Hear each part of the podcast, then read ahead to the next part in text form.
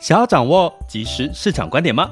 订阅郭俊宏带你玩转配息，每天不到十七元，你将享有专人整理的每月读书会、配息热点分析以及热门主题解答困惑。不论你想通过基金、ETF、美股或台股打造你的现金流收入，我们都能为您提供支持。点选资讯栏的订阅链接，了解更多。让我陪你一起投资理财。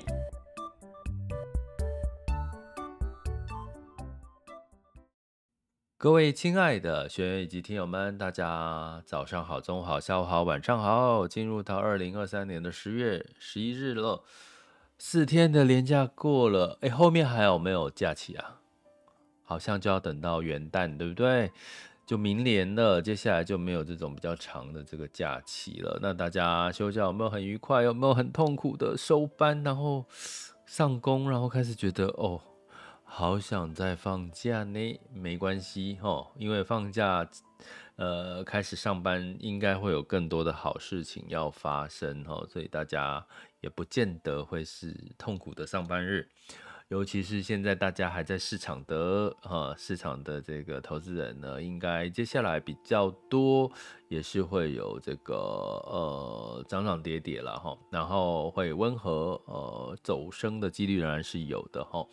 为什么呢？因为我们这边是同时在聊第四季了嘛，进入第四季哈，汰弱留强的执行策略，我们是重成长还是收益？我们看两个因素的变化。那为什么这样讲呢？其实我们在之前在直播或者在 Podcast 里面都有跟各位聊到，台湾其实出口一直在衰退。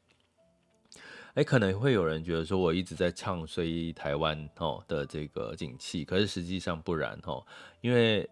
一直到现在的第四季，台湾的出口慢慢的终于走向了低基期，也就是对比这个去年呢，其实台湾的出口其实是已经到了一个呃，就是相对低点了。所以接下来你会看到台湾出口的数据可能会越来越好哦，反而不需要去特别悲观的去看待这些数据了。那你会说，诶，为什么在台这个台股的部分呢，上半年台湾景气那么差，诶，为什么台股还是一直涨？可是最近台湾的出口数据开始慢慢走好了，比如说像半导体去化库存的速度，可能也会在第四季更明确的哈，就是嗯健康了。那为什么其实股市其实在没有像上半年表现的那么突出？那其实很简单的逻辑哈，因为上半年走的是基资资金面，所以资金追逐的情况下，就带来了台股的这个非理性的上涨。可是下半年走的是基本面，基本面大家也知道，基本面本来就是不是太亮眼，也不是太差，所以就带来了一些比较是涨涨跌跌这种格局哈。那也让我们度过了第四季哈。那我们请订阅学员留意一下，我们将在这一周会发布我们的第四季的展望跟市场的看法哈。那为什么是相对重要？因为其实第四季进入到旺季之外呢，其实十月九月份的整个市场状况，股债呢普遍都是修正的哈。包含像纳斯达克、费城半导体在九月份就跌了六到九个 percent。那像这个新兴市场的部分，哦，其实像中国哦，像日经、像台湾都是小跌。那印度是上涨了一点七个 percent，其他的新市场都是小跌。那债券的部分也跌了一个一到三个 percent，哈。所以从这个角度来看呢，其实我们可以知道，这九月份仍然是一个。这个跌多于涨的这个情况，可是我们九月份一直提跟各位提分批进场或者是逢低的一个概念，是因为接下来我们四第四季到底有没有开始要好转的一个情况了哈？我要跟各位讲，其实是有，其实是有迹可循哈。那所以呢，在这个有迹可循的过程当中呢，其实我们就要来。理解哦，那到底什么是有迹可循？什么风险还是依然存在？那完整的这个各个市场的分析，我们就会放到我们的十月份的 EP 零一，好，我们第四季的市场展望来跟各位做一些风险跟机会的解说。然后下半年第四季哈，剩三个月不到了哈，就是有什么热点。那当然这个过程当中，一季的到来要做一个汰弱留强。比如说我们常我们看到巴菲特最近在干嘛？巴菲特最近在出慢慢的减持这个 HP 惠普哦。那前一阵子我也刚好去这个这个去了三创走了一趟哦，因为为了我的这个。这个东西，我的这个三 C 产品买一些周边，大家知道吗？我去到那个三创，大家有机会去台北三创，三创基本上跟光华商场其实很不一样的状况。我坦白讲，我还比我比较喜欢逛三创，哎，有没有人是比较喜欢逛逛光华商场的？我在猜啦，哦，台北的光华商场比较定位在组装电脑 PC，就是说你是属于。组装控的哈，比较适合逛那个光华商场那边。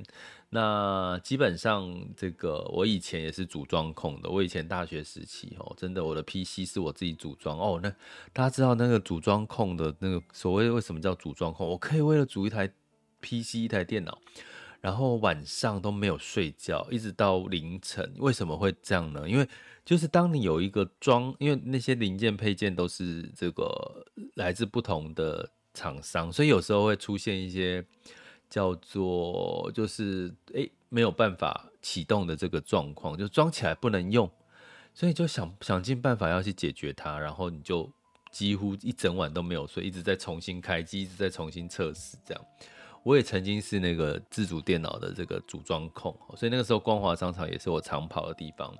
那三创的这个这个地方，它比较是一个。品牌馆就是说，你要买各个品牌都可以在那边比较买到一些品牌类的东西。那当然，三创里面就有 HP 惠普的这个专专门的一个门市，其实还蛮大的。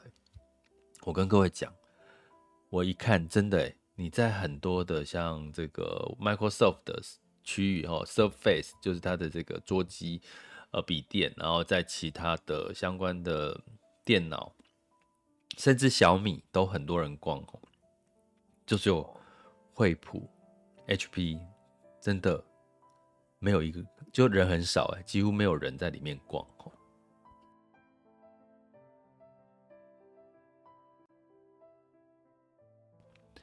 所以啊，其实我我因为惠普是我们早期的那个年代的一个呃单价高、品牌品质好的一个。定位，可是现在应该有很多的笔电被像这个苹果哦，像一些手机手手边的品牌去抢掉一些笔电的，还有微软自己出它的笔电哦。所以呢，我要讲的是什么？其实真的泰弱刘强这个策略，我今天要讲的这个第四季汰弱刘强策略，其实泰弱刘强这件事情真的非常重要。哦，我最近在写我的书嘛，哈，我跟各位预告一下，我即将要出一本配息 ETF 的书。其实你会看到，我回顾这个这二十几年来的投资里市场的变变化里面，你真的没有一个市场是百分之百就是一直都很好的。呃，像新兴市场，像俄罗斯之前，中国都是诶，大家就一窝蜂的觉得投资新兴市场就是很赚钱，诶。曾几何时变成美股，变成台股，那接下来呢？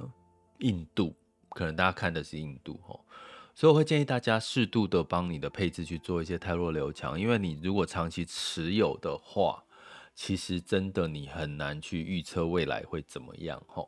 所以汰弱留强，我们建议是一季做一次。好，那为什么呢？其实不要讲特别的理由，你光看像巴菲特，像这个大型机构十三 F 报告。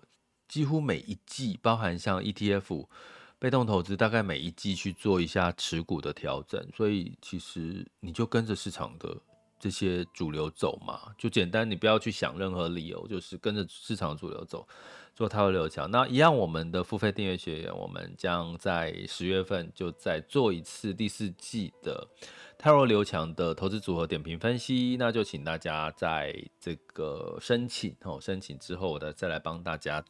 我们一起来讨论哦，这个第四季的投资组合点评。那这个是付费付费订阅学员专属，所以就是可以点选我们各个单集的这个订阅链接，点下去可以就可以了解更多的内容。好，所以呢，我们讲泰弱留强，哈，刚刚讲一些前因，那到底第四季要怎么看？哈，呃，我我我其实对九月份的修正，我刚刚讲昨九月份纳斯达克费城半导体就跌了六到九个 percent，我是觉得比较。比较好，坦白讲，我是比较偏开心的，因为你要跌，你才有进场的机会。大家应该懂我意思吧？你要有跌才有进场的机会。现在，所以九月份跌了六到九个 percent，其实不就是你一个很好的一个，反而是进场的机会。如果你一直涨，一直涨，你反而一直找不到进场的机会，甚至会觉得说会不会跌多了哈？那所以呢，我们今天跟各位聊的这个方向呢是。这个太弱流强里面呢，其实你还是要看基本面，还是要看这个从资金往哪个产业去流入。我觉得这个才是呃我们要特别去关注的哈。那我们简单讲，分两个，你要重成长。什么叫成长？就是你要看。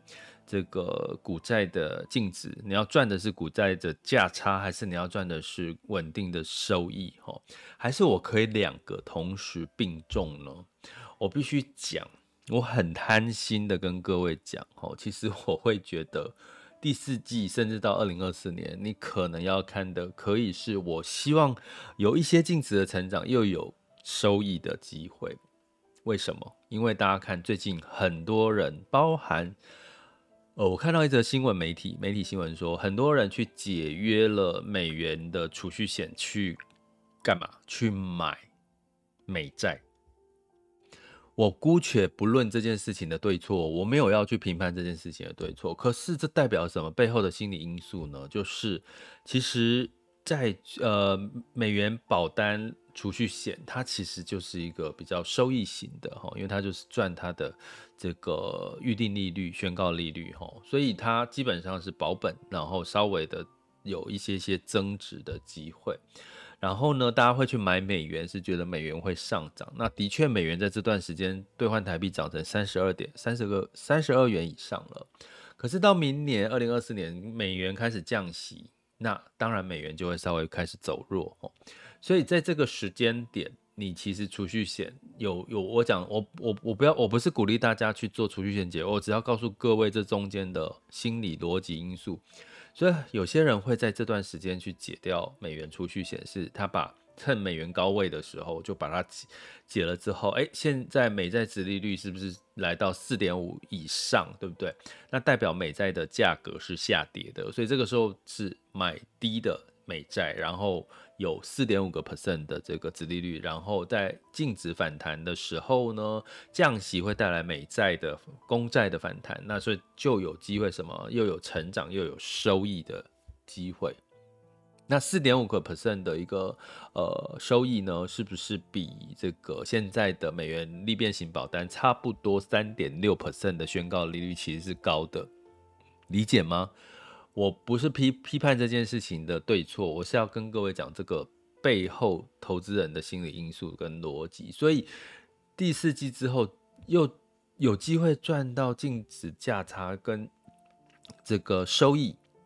其实真的是存在的哈，真的是存在的。所以最近如果有一些你在做你的投资组合重新的规划，或者是在呃想说第四季要怎么做，其实重收益、重成长这件事情，其实你就是股跟债，建议不要放掉，不要单偏股或单偏债，因为债券就是让你的收益。更稳定的一个投资工具，那股票就是让你有机会赚价差的这个工具，所以这两个工具组合在一起叫做多重资产，就是股债平衡。我会建议第四季仍然是不要放掉，这是一个从呃我们刚举例美国公债为什么很多，不要说很多啦，新闻媒体说的哈，就是有些人去去解约哈，解约率变高喽哈。就去解约掉美元的储蓄险，去买这个美债的原因，就是在这个时间。那你说这个解约去买好不好？真的是见仁见智。因为其实如果你现在解约掉储蓄险、美元储蓄险去买美国公债，你赚的是可能是这短短的几个月或这一年的美债的收益。可是那接下来呢？未来呢？未来的变化呢？好，所以基本上没有对错，但是就看你投资的目标，长期、短期是什么。哈，好，那到底接下来这个所谓的收益跟成长同时都有机会的这个起点？拐点是什么？是什么情况呢？就是跟两个因素，我讲了两个因素，就是美元跟这个利率了。哈，美元跟这个利率就是升升降息的结果。其实这两个因素，简单来讲也算是一个因素，因为你升息就会带来美元升值。哈，那升息就会带来这个殖利率、美债殖利率的上升，债券价格下跌。哈，其实这两个其实是有点像是同一个因素。哈，那。什么情况会带来美元的这个走升走跌，或者是美债殖利率的走升走跌？其实最大的关键因素其实就是美国的经济。美国经济呢，其实是遇弱不弱，它其实应该弱，可是它并不弱吼。所以你会看到这两天为什么美诶以以色列哈以阿的这个战争的这个味道突然又一个。火药味又起来的时候，照理说大家应该很害怕，股票应该会跌，对不对？应该债券会涨，股票跌。可是你会看到很奇怪，这两天美股其实是上涨的，欧股也上涨哦。这个时候你是不是又觉得说，哎，那我们之前学那么多逻辑跟理论，好像怎么又不一样了？为什么是战争好像一触即发，或者是箭箭在弦上，好像会扩大战事？为什么美股还涨？你会觉得又？好像跟你之前学的又不一样了，其实并没有。为什么？因为现在美股，我们刚刚讲美股不弱，它该弱了，它该弱才有降息的机会。它现在美股不弱，所以就突然丢出了一个以阿战争的这个讯息，让市场有避险跟觉得，哎，美股呃接下来可能这个油价升啊，会有一些景气又开始受到战争影响，这个衰退的影响。所以让美元稍微走弱，债券稍微这个殖利率，就债券价格稍微走强，殖利率稍微下降，这不就是我们要的美元美国的经济不要太强吗？所以市场又有一个说法说，诶，以以阿战争这个情况，如果万一真的有稍微的扩大，或仍然有变数，那美国就可能会考虑不升息，就可能会考虑不升息，那不就是我们希望？原本希望的结果嘛，就是美国不要太强，美元不要太强，美美国升息不要太太太频率太高，不要再再升了，是不是？这是我们期待的结果。那美元不要再升，不要太强，美债殖利率不要再升息，带来的就是股跟在我们期待它反弹的一个拐点，不是吗？哦，所以呢，你说以阿战争，我们当然不希望战争。爆发，可是短期之内，其实它是对于股债是那个压力解套的一个一个一个逻辑啦。哈，当然是这个以压战争目前还没有看到战事的一个扩大嘛，所以就是先短期之内是有一些些的反弹是可以理解。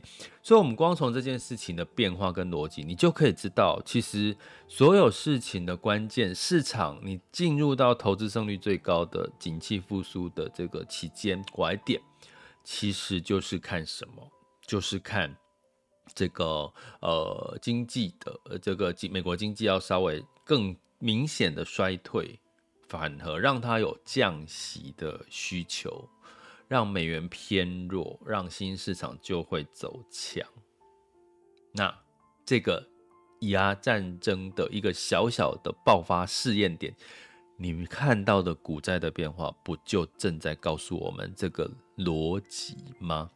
所以我，我我我要讲的是，以阿战争并它为什么反而美股、哦台股、亚股都走强？其实并不是因为战争没有受到影响，而是因为现在还看不到战争的。扩大严重化的过程，但是反而让美国降息的这个呃不升息的几率是提高了，因为他担心战事扩大带来的经济的衰退哈。那我们在辅佐来一个正一个资料哈，FedWatch，我们讲讲 FedWatch 的数据，跟各位讲是二月再升一码到五点五到五点七五 percent 的几率是降到了二十六点七，本来是三十八，现在降到的二十六点七，所以答案在在的告诉我们，升息的几率下降了，所以美股、雅股普遍都反弹了，甚至债券市场也反弹。这一周你应该会看到这样的一个股债的情况，除非。除非战事恶化，我讲哦，战事其实是风险哦，它不是一个利多哦，好不好？呀，那个战争不是利多，它是一个风险，只是刚发生，所以带来的这个升息的压力的降低哦，所以让市场反弹。可是如果战事扩大，那当然结果就不一样，比如说油价又会飙涨，哦，呃，飙涨到多少？比如说九十。到一百块上下，那可能又是另外一个压力了，好吗？所以呢，在这个今天跟各位很简单的聊一下第四季套流强，真的要执行一下啦，因为基本面很重要。你会看到基本面带来了九月、八月份的市场的这个情况，哦，那第三季财报要公布了，那你有没有机会在最后二零二三年的尾声赚一些成长的机会，就净值价差的机会，又赚一些固定收益的机会？真的是有的，就看美元跟升降息的变化，但是你也要找对相对的主题，那些强势位。什么叫强势位？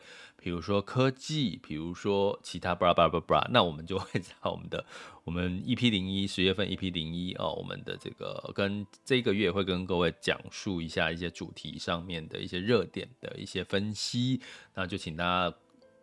订阅学员和付费订阅学员留意一下，我们在这周要上架的 EP 零一课程。那也欢迎大家加我们的付费订阅行列，点选我们各个单集的订阅链接，就可以了解更多的订阅内容喽，好吗？想要掌握即时市场观点吗？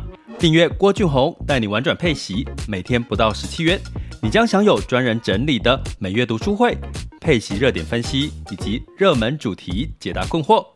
无论你想通过基金、ETF、美股或台股打造你的现金流收入，我们都能为您提供支持。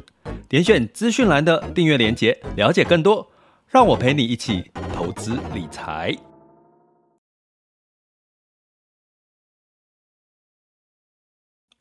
接下来进入到二零二三年十月十一日周三的全球市场盘势轻松聊。首先，我们看到风险指标部分，今日 VIX 恐慌指数是十七点一，现在当下 VIX 恐慌指数是十七点六八，所以这个恐慌有稍微下降了，因为美股的反弹。那十年期美债殖率刚刚提到，因为受到战争的因素，有避险的情绪，所以带来美债的价格上涨，带来美债殖率下跌到四点六四二六 percent 哦。压力稍减的情况下，联准会也说了，其实暂停升息是可能有必要的哈。这个以哈战争呢，哈，以哈战争的这个持续，那道琼上涨零点四 percent，S&P 五百、纳斯达克、费城半导体分别上涨零点五二、零点八五八以及一点二九个百分点哈。那周呃，在进入到第四季消费旺季，消费也是一个呃可以值得留意的题材。那在欧股的部分，哈，欧股的部分一样，哦，这个欧洲，哦，受惠像这个中国，如果景气没有再太差，哦，以及欧洲本来是要升息，如果升息的情况慢慢的又有鸽派的声音，就又软下来的话，其实对欧洲都是比较有利的，哈，所以矿业类股是上涨了二点九 percent，泛欧上涨了一点九六，英德法分别上涨一点二，呃，更正一下。英德法分别上涨一点八二、一点九五跟二点零一个百分点哦，所以基本上欧洲反弹力道是更大的。那在雅股，其实 A 呃这个台股哈仍然是休市嘛哈。那在这个周二的时候，日经二五是上涨了二点四三 percent A 港股是上涨不到一个 percent 哦，所以基本上呢似乎都看到了一些雅股的这个反弹的一个味道哦。那我们接下来来看一下。目前的时间是十二点二十五分。目前的这个台湾加权指数是上涨一百三十八点，来到一万六千六百五十九点二，上涨零点八四 percent。不过值得一提的是，柜买指数是下跌零点五 percent。哈，这柜买指数里面，像这个尤其是 AI 的题材，像纬创跌了七点三七 percent，广达跌了四点七二 percent。尾影跌了二点一 percent 哈，所以 AI 类股反而是逆势下跌，金呃其他的油电啊、呃、这个类股呢是上涨的。那港股持续的反弹，恒生指数上涨一点四四 percent，恒生科技上涨二点一 percent，上证指数是上涨零点一九 percent，来到三零八一点二二。哈，所以基本上还没站上三千一百点。深圳指数是上涨零点七四 percent，那日经二二五呢是上涨零点七 percent，南韩综合指数上涨二点四七 percent，新加坡海峡是下跌零点二七 percent。所以，我们从这样的指数变化，大概可以推估，其实科技类股的反弹哈，这个因为之前受到殖利率上升的这个压力。科技股反弹力道可能相对会比较大一点吼。那在整个能源的部分呢，呃，其实因为这个以哈的这个这个这个这个战争的情况哈，那呃目前还在观望中哈，所以油价呢其实是小跌。十一月、十二月份的纽约布兰特原油期货，哈，十一月份交割布兰特原油期货下跌零点六 percent，来到八十七点六五美元每桶。那金价呢？因为避险需求稍微收高，十二月份交割纽约黄金期货是上涨零点六 percent，来到一千八百七十五点三美元每盎司。那汇市啊，当然就是因为诶可能哦鸽派的看法，美元指数终于稍微下跌，美元指数来到一百零五点七八六二，而且中国相关的数据开始，其实台湾是第四季进入到这个呃对比二零二二年的低基期，中国其实是在第三季就进入到对比二零二二年的低基期，所以其实接下来中国的数据应该。要在太弱的几率，很弱的几率应该不高了吼，所以这个也可以提供给各位参考。那美元指数来到一百零五点七八六二，美元兑换台币是三十二点零三，美元兑换人民币是七点二九四八，美元兑换日元是一百四十八点六八。所以目前看起来就是稍微的这个持平，美元稍微偏弱一点哈。以上资讯提供给各位参考，这里是郭俊宏带你玩转配息，给你及时操作观点，关注并订阅我，陪你一起投资理财。